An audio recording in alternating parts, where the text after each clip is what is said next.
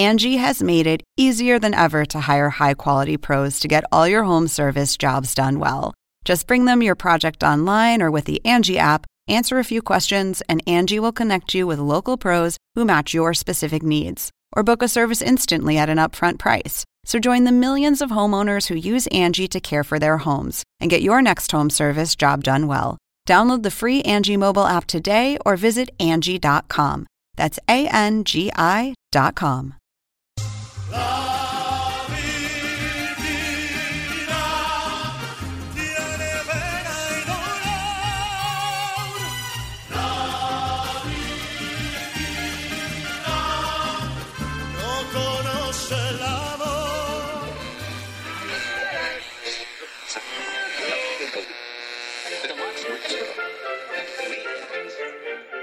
Según el diccionario de la Real Academia Española, La cultura pop se define como el conjunto de las manifestaciones en que se expresa la vida tradicional de un pueblo.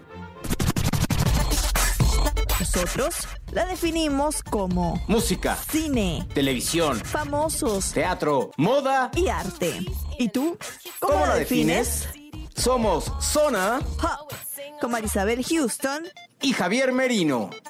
Un episodio como de los que me gustan a mí, que son totalmente musicales y que nos va a transportar a muchos a pues, la década de los 90 quizás, o, ya un poquito después, o un poco antes, si usted ha sido fanática de este artista desde que era un poco más pequeño. Yo soy Marisabel Houston, desde la ciudad de Atlanta. Mi cuenta en Twitter es arroba HoustonCNN y mi cuenta en Instagram es arroba Marisabel Houston. El podcast lo encuentran como Zona Pop CNN en Spotify, Apple Podcast, Google Podcast y demás plataformas. Javier. Yo soy Javier Merino desde la Ciudad de México. Mi cuenta en Twitter es arroba merinoCNN y en Instagram me encuentran como Javito73. Nuestra página oficial www.cnne.com diagonal zona pop. Y la canción que ustedes estaban escuchando al principio, creo que no solo a los mexicanos nos encanta, sino a todo el mundo. Su nombre, La Viquina. Y Marisabel, aquí va un dato popero que ya te lo había contado. Esta canción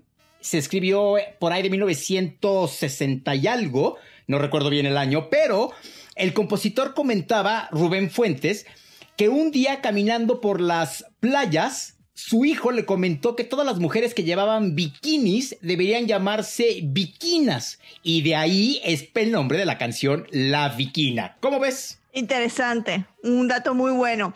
Pero bueno, para hablar, ¿por qué decidimos hacer un programa de Luis Miguel antes de presentar a nuestra excelente invitada? Pues este domingo cumple 50 años y, por ejemplo, YouTube nos avisó que las, las búsquedas eh, en relación a Luis Miguel y en relación a sus temas eh, están como que sur- eh, subiendo en las tendencias, las canciones en los países en donde los buscan y dijimos pues es una buena manera de rendirle honor a las, a las cinco décadas de Luis Miguel.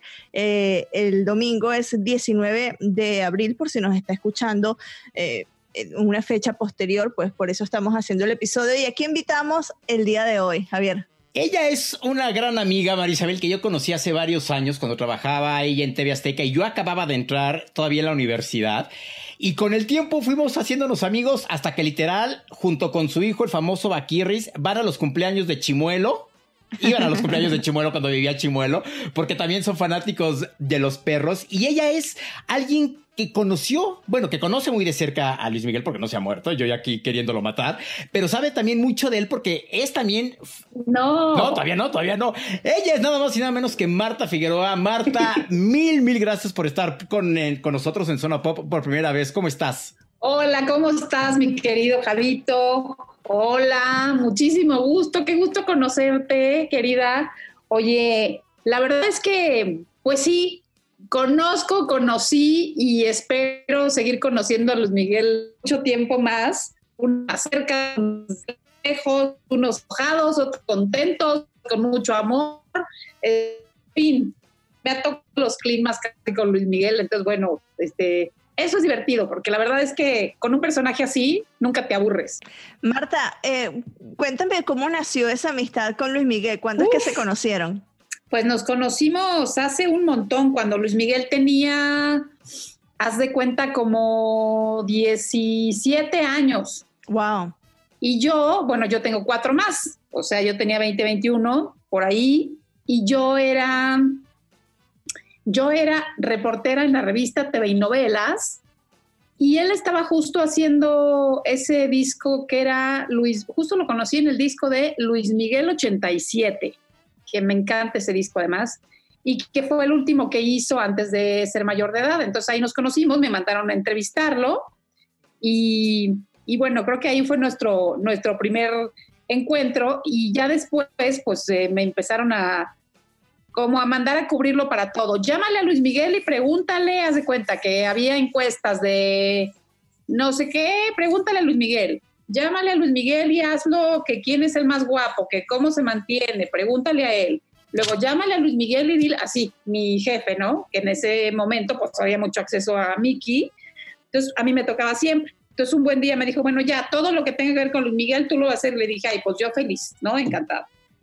Pero la verdad es que cuando empezamos a tener eh, un poco más como de relación, que además, eh, más o menos en esa época, Pedro Torres era quien le hacía todos sus videos y Pedro, yo me iba muy bien con él, entonces empezó a, a invitarme cada vez que tenían alguna filmación juntos y yo iba feliz a cubrirlo.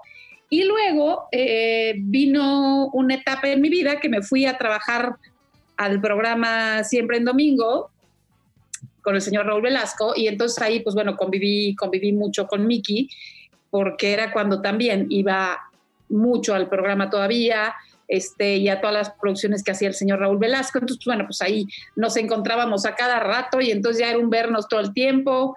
También cuando estuve en la revista Eres me tocó hacerle un par de portadas importantes, una con Talía, una con Sasha. Este... Fue la primer revista Eres, el primer número de la Eres, que fue el clásico de, de Luis Miguel y Sasha, es cierto. Sí, Acabo se daban un, beso, increíble, sí, sí, sí, sí. Sí, pues yo ahí era, eh, fue el primer número de la revista y yo ahí era la, quién sabe qué puesto tenía, jefe de información creo, y a los pocos meses se fue la coordinadora editorial y me ascendieron y ya me convirtieron en la coordinadora editorial de la revista. Y entonces ya como coordinadora editorial hice la segunda portada cuando cumplimos el primer año, que eran Talía y Luis Miguel también dándose besos. ¿En qué momento, Laura, eh, ok, lo, conociste pues siendo todavía menor de edad, a los 17 años. ¿En ese momento crees que Luis Miguel fue cuando, ¡pum!, despuntó y se volvió el sol de México como lo conocemos? ¿O en qué momento fue cuando rompió y se fue hasta arriba? Pues sí, por ahí, ¿no? En el 87, porque te acuerdas que antes fue lo de palabra de honor, y yo creo que ahí es donde empezó, empezó, ¿no? Te voy a olvidar, palabra de honor. ¿Te acuerdas que salía de la Noriega en el video? Bueno, ahí yo creo que palabra de honor creo que fue ya como la canción como tantito adulta, que ya no era Luis Miguel chiquito, ¿no? Entonces yo creo que a partir de ahí empezó a despuntar y luego ya Luis Miguel 87, ya, o sea, empezó el boom y ya fue una locura de ahí para adelante, o sea, porque ya después vino un hombre busca una mujer, que fue una locura, y luego 20 años, este, y luego los boleros y luego todo eso. Yo de la canción que me recuerdo, o sea, si me pongo a hacer memoria de la primera canción, quizás haya escuchado alguna otra, pero la que se me quedó en la mente fue la de Cuando calienta el sol.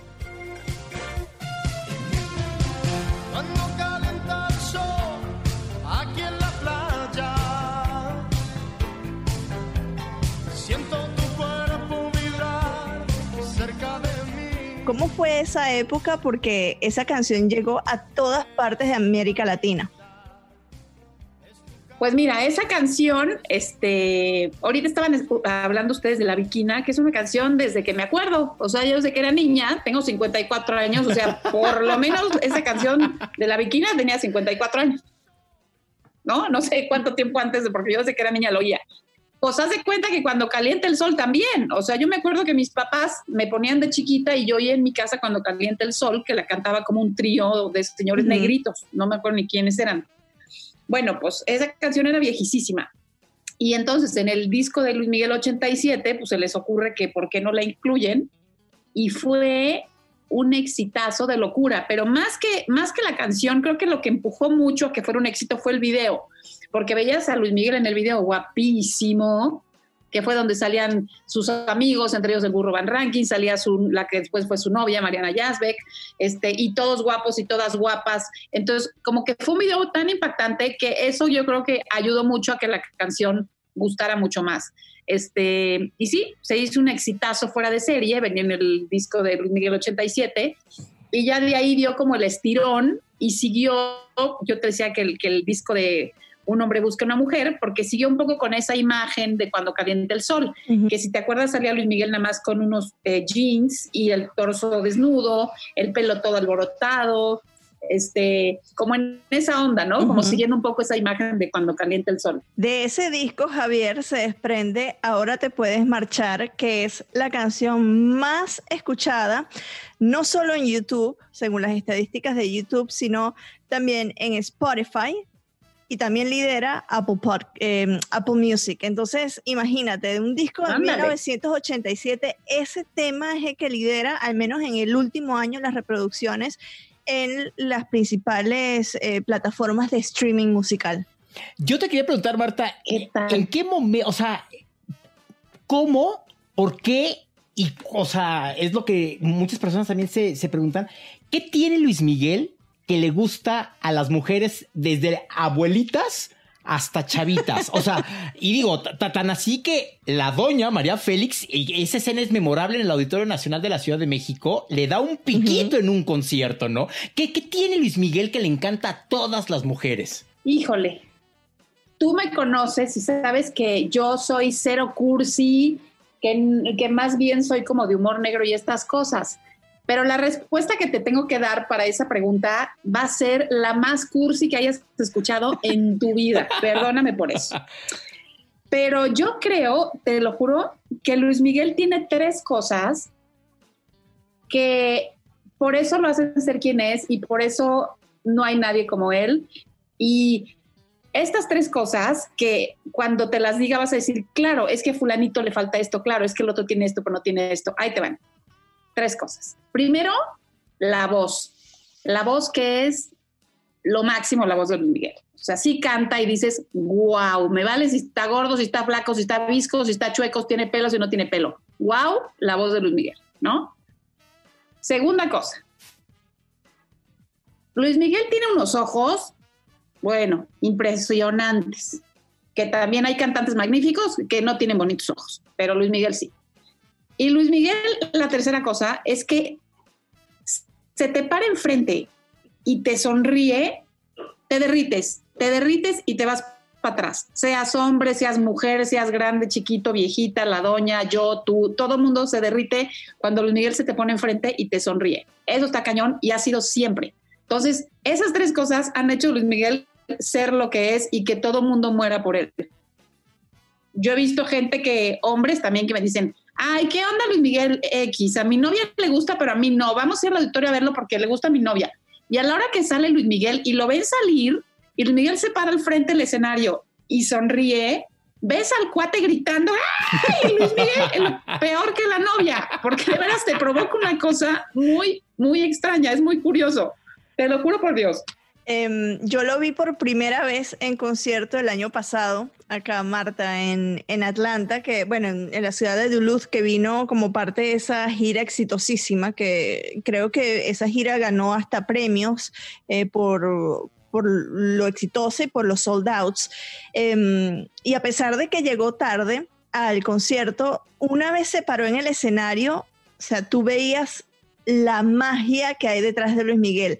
Y justo le decía a Javier antes de iniciar la conversación que a mí me impresionó mucho la parte vocal, ¿no? Y sobre todo el típico gesto de él que pone el micrófono casi que hacia las rodillas y ese grito y cómo logra mm, eh, sacar esa voz que uno no sabe de dónde sale, ¿no? Eh, tú, tú de la, ¿cuál fue el primer concierto que fuiste de Luis Miguel que te recuerdas? Yo nunca me voy a olvidar del concierto de que fui, el único que he ido de él. Híjole, el primero al que fui. Changos.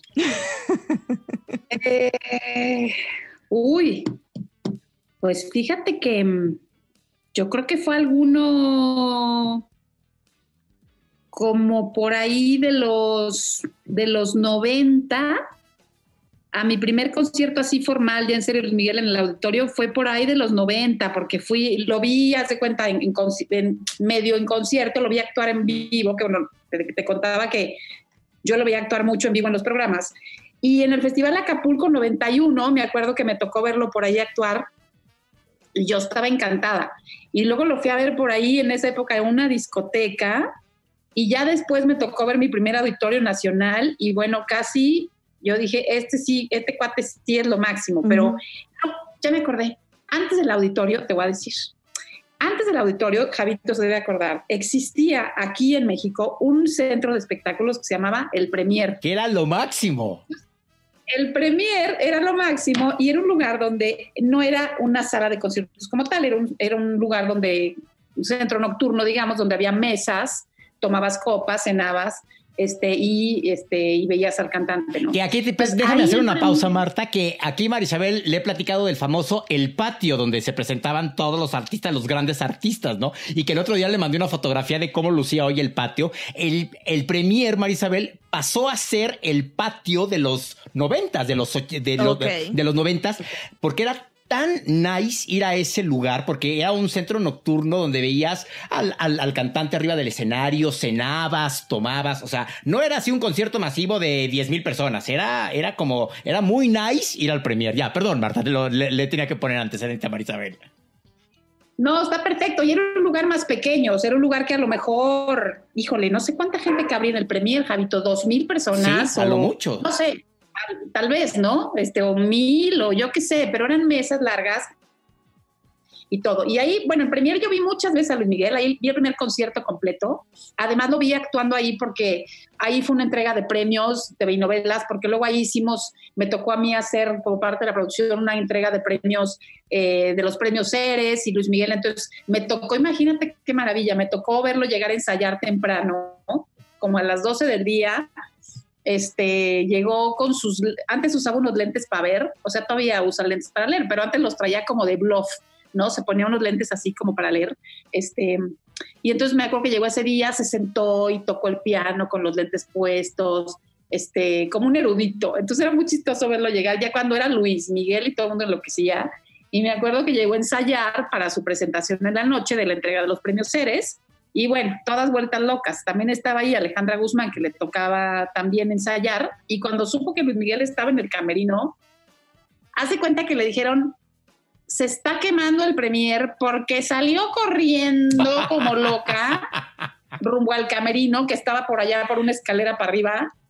Este, y le fue a tocar, se encerró un rato con él y sabrá Dios. Sabrá Dios qué pasó. Este, años después, claro, de que Luis Miguel ya había estado con Stephanie, de que nació la hija y de que Michelle y todo, pero bueno, yo fui testigo, nadie me lo contó, he dicho. Oye, cuando tiene 14, 15 años, gana su primer Grammy, o sea, el Grammy americano, no el Latin Grammy, porque todavía existía el Latin Grammy en ese entonces. ¿Cómo crees? Con Easton. Sí, que con la canción que era la de Me gusta tal como eres. No, o sí, sí, sí era esa canción. Sí, claro. Hablando de ti. Hablando, de, mí. Sí, claro, era, era muy buena. y este, ¿cómo crees que le, que le haya cambiado a alguien de 15 años ganar un Grammy? Yo creo que ni cuenta se dio, ¿eh? Yo creo que Luis Miguel Luis Miguel siempre ha sido especial para eso. O sea, sí, yo creo que sí valora los premios, pero le dan un poco igual, ¿sabes? O sea, yo creo que a Luis Miguel le gusta más el dinero, le gusta más el público y salir a un estadio y que la gente se levante cuando él aparece. Eso creo que le gusta más a ir y que le den un trofeo de cualquier cosa. Ya ves que luego acaba, creo que ha ganado dos Grammys gringos y muchos latinos nunca los ha recogido porque como que le da un poco igual, este, y ya ni te digo de los otros premios que ganamos, ¿no? Que son de menor categoría. Pero ha ido siempre, o sea, antes iba siempre, eh, premio Novelas, ahí estaba, premio este, Eres, ahí estaba, premio El Heraldo, llegó a ir también, en fin, porque eran otras épocas y era chico, pero ya después, cuando era inalcanzable, pues no, dejó de ir a estas ceremonias y me acuerdo cuando llegó, por ejemplo, a los premios Oscar, que lo invitaban y llegó cuando Salma Hayek no era conocida y Luis Miguel sí, en Hollywood. Y llegó él del resto de Salma, él presentando a Salma, porque él era el famoso. este, fue muy curioso, pero realmente le vale en gorro, ¿eh? O sea, sí los agradece las gaviotas de plata y los estos premios que dan en la Quinta Vergara y todo, pero no creas que le quitan el sueño, o sea, ni sé dónde los guarda. Me acuerdo que, por ejemplo, la casa de Jaime Camil en Acapulco, había muchos de los discos de oro y platino y no sé cuánta cosa, había muchos discos colgados ahí, como que Luis Miguel se los regaló y les dijo, pues pónganlos ahí en su casa de Acapulco y ahí los tenían. Y me acuerdo que me impresioné muchísimo un día que entré a casa de los Camil, porque había un disco de oro, creo que era del, de la portada de, mm, de 20, de Aries, creo que era la de Aries, que está Luis Miguel como la cara muy cerquita, como un close-up muy grande y muy guapo, muy bronceado, y en medio de toda la nariz tenía un chicle pegado seco, que, que pues yo creo que tenía años ahí pegado el chicle.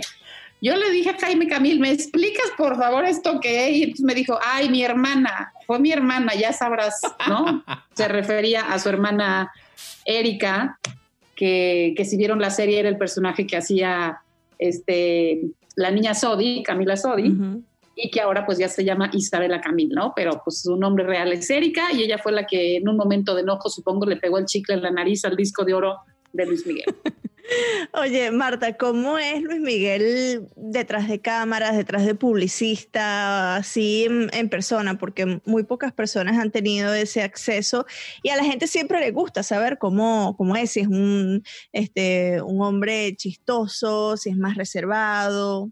¿Cómo es Luis Miguel? Pues mira, yo te puedo contar de Luis Miguel que yo conozco, ¿no? Porque pues luego también dices una cosa, todo el mundo te dice, ay, claro que no es súper, no sé qué, y ese no, no, bueno, el, que yo conozco, pues me ha tocado, eh, en el trabajo es un Luis Miguel súper exigente, súper eh, perfeccionista, no deja que nadie, que nadie como que se le trepe, ¿no? Decimos aquí, es como todo el mundo le tiene que decir señor, este, no es como que llega y, y el de las luces le, puede, lo puede tutear o darle una palmada, no, Luis Miguel es el señor y le hablan de usted, ¿no? Este, pero es muy perfeccionista, siempre checa todo. Antes me acuerdo que sí iba y hacía él los sound checks siempre, Ahora a veces sí, a veces no, pero está en todo, ¿eh? O sea, él sabe perfecto que si sí, que si no, qué grabó, quién grabó, qué va a cantar, este, todo, todo le gusta como controlar. Es un control freak, eso tiene. Y como persona, la verdad es que a mí me ha tocado en momentos muy padres, o sea, me ha tocado verlo en, cuando ha tenido como noches muy exitosas. Me tocó platicar con él, por ejemplo, una vez que me invitó a su primer concierto importante, digamos, en España, fue en Madrid y fue en un lugar muy pequeño, fue en un lugar que, es el Palacio de Congresos de Madrid, que caben, pues no sé, a lo mejor también dos, tres mil personas, como dos mil. Te digo pequeño porque luego pues ya se presentaba en la Plaza de las Ventas, que es enorme y así. Pero esa vez me invitó y entonces, bueno, ahí voy desde acá a verlo, me tocó primera fila y era un lugar donde el escenario estaba muy bajito y si querías tú te podías subir, o sea, era un teatro así chiquito, el Palacio de Congresos, no sé qué.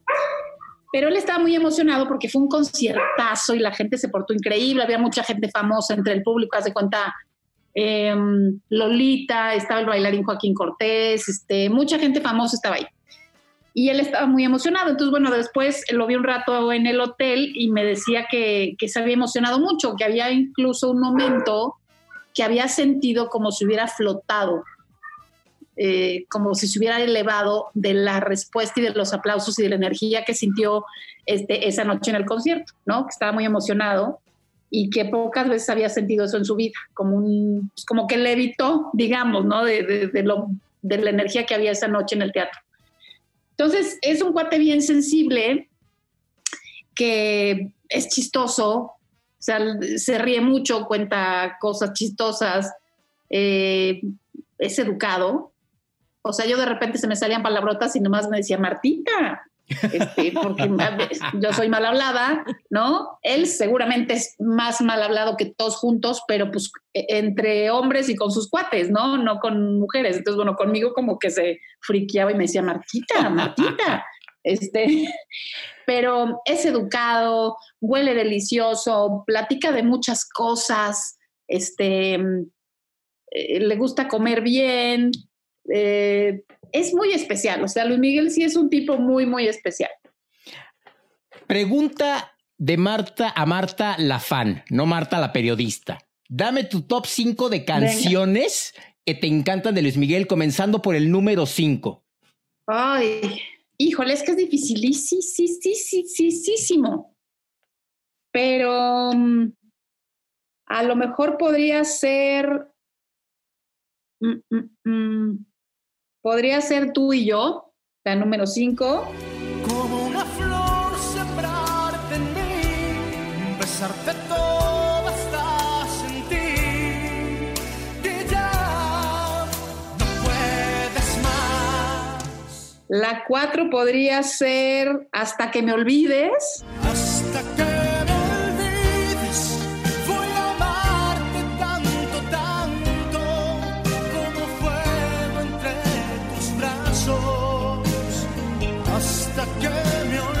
La 3 podía ser Suave, que me fascina esa canción. La oigo y me pongo de buenas oigo Ay, Suave. esa canción es buenísima. Qué padre, A mí me encanta. Como me mata tu mirada, ese perfume de tu piel, son tus caricias, como siempre te soñé. Sí, me encanta. Luego la 2 podía ser Delirio. Este amor que abraza mi alma es pasión que atormenta mi corazón. Y creo que la una es, la primera es Tengo todo excepto a ti. Uy, uy. Creo que es mi canción favorita, Luis Miguel. Y mira que, que tiene miles y miles, pero creo que esas serían, ¿eh?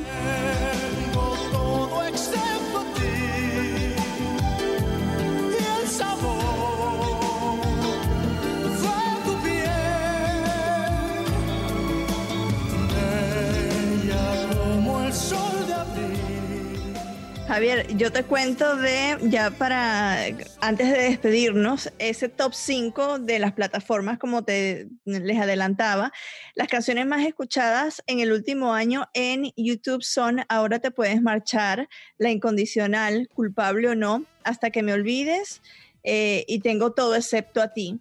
En Spotify son casi, casi, casi, casi iguales, pero en la quinta posición, bueno, se las voy a leer ahora que te puedes marchar, la incondicional, culpable o no, hasta que me olvides, casi igual, pero la quinta es la media vuelta, que está curioso que la media vuelta sea pues la quinta. Eh, y en Apple Music es Ahora te puedes marchar, ya vemos que a la gente le fascina esa canción. Si nos dejan, culpable o no, no sé tú, la media vuelta, y ahí ya tengo cinco. Esas son las cinco canciones más escuchadas de Luis Miguel en Apple Music y de las ciudades que más lo reproducen son la Ciudad de México, Santiago, Chile, Lima, Perú y Guadalajara. ¡Wow! Les tengo que confesar una cosa terrible, Venga. que, casi, que nadie me comprende y que yo siento una, una cosa horrible en mi alma y en el corazón cada vez que lo digo, pero pues es lo que siento. A mí no me gusta Luis Miguel con mariachi. Estoy mal, ¿verdad? Y los dos así. Es- ¿Cómo? ¿Qué tal? ¿A que, no, ¿A que no se lo esperaban, muchachos? No, porque eso es precisamente cuando sale él con el mariachi, es que a mí me fascina. Ya sé, y yo me quiero matar cuando llegue el mariachi. Haz de cuenta, me llevo, pues ya sabrás, con muchas de las fans. Y entonces las fans siempre, pues me los encuentro ahí en la entrada del concierto y no sé qué, y siempre, oye Marta, y fíjate, y, y no sé qué, y ay, va a cantar con mariachi, y no sé qué, yo así de, "Ash", ¿no? Cuando sale el mariachi, yo, ay, digo, obvio, Luis Miguel, como me decía una vez, ese, ese- esa vez que lo acompañé en el concierto, el concierto de Madrid, me acuerdo que una, una señora afuera me decía, Luis Miguel, lo que cante, tía, si me canta las tablas de multiplicar, yo las compro, ¿no?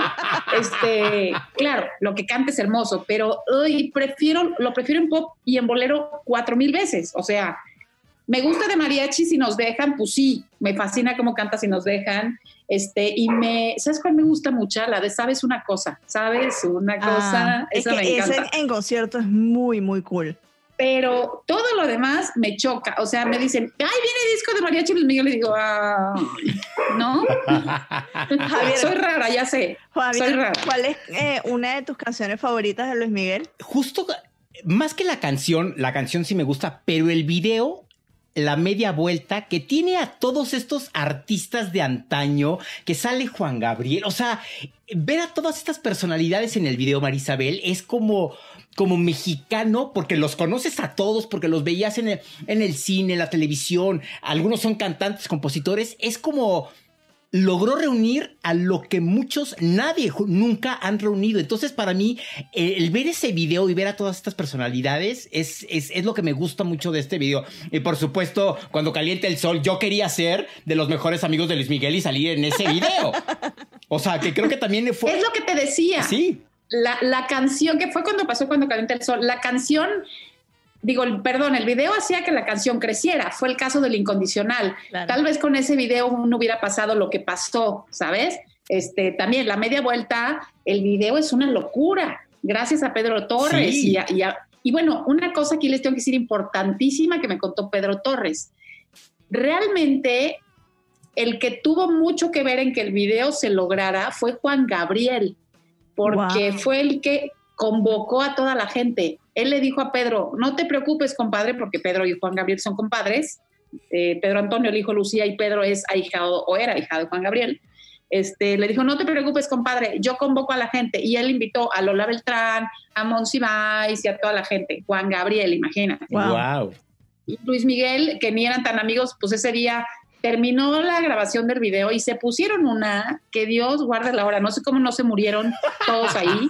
Este, pero incluso existe una, hay grabación un poco que tenían de como del detrás de cámaras, ya después mundo agarró la, p- la borrachera, perdón, y este y ese, ese, hay- ese material está en la caja fuerte de Pedro Torres, para que vean el tamaño de lo que les estoy diciendo. Oh my God. Entonces, este, es una cosa increíble, pero yo creo que hay canciones, yo por ejemplo voy en mi coche y sale este, la media vuelta y le pongo a brincar, ¿no? O sea, porque no veo el video y pues no.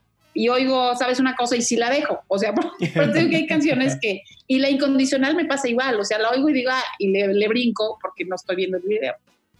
Marta, muchísimas gracias por haber estado con nosotros, por haber dedicado unos minutos de tu tiempo para hablar de el ícono pop que es Luis Miguel hoy en día. ¿Cuáles son tus redes sociales, Marta? Mis redes sociales, tengo Twitter que es Marta Figueroax, con X al final, y en Instagram estoy como arroba figuerolas. Son las que tengo y las que uso porque Facebook no entro creo que desde el, desde el 74. Este, Desde que íbamos a andar en la- bicicleta reforma. Exacto. Las otras ni las sé usar y me ataranto. Entonces, bueno, nada más estoy con Instagram eh, para divertirme y con Twitter más para cosas de chamba. Marta, un placer tenerte acá. ¿Con qué canción quieres que nos despidamos? Te la concedemos. Ay, pónganme, pónganme, pónganme delirio, que es una belleza. Y como hoy amanecí un poco romántica, estaría bueno. Pues ahí está, nos despedimos delirando con Luis Miguel y a Luis Miguel feliz cumpleaños. María Isabel Javito, mil, mil gracias. No, gracias a ti, muchísimas gracias. Ojalá que no sea la primera y la última vez que estés con nosotros y que regreses en el futuro cercano. Con muchísimo gusto, muchísimas gracias por la invitación y por supuesto feliz cumpleaños para Luis Miguel. Yo soy Javier Merino desde la Ciudad de México. Mi cuenta en Twitter es arroba merinoCNN y en Instagram me encuentran como Javito73. Sigan a Toribia la Bigotona en Instagram, así, arroba Toribia la Bigotona. Y yo soy Marisabel Houston desde Atlanta. Me encuentran en Twitter en arroba HoustonCNN y en Instagram arroba Marisabel Houston y el podcast Zona Pop CNN en las tres redes sociales y en Spotify, Apple Podcasts y Google Podcasts. Sencillo. Ahí está, Delirio de Luis Miguel. Nos despedimos. Gracias, Marta. Si no estoy contigo, mi bien, no soy feliz.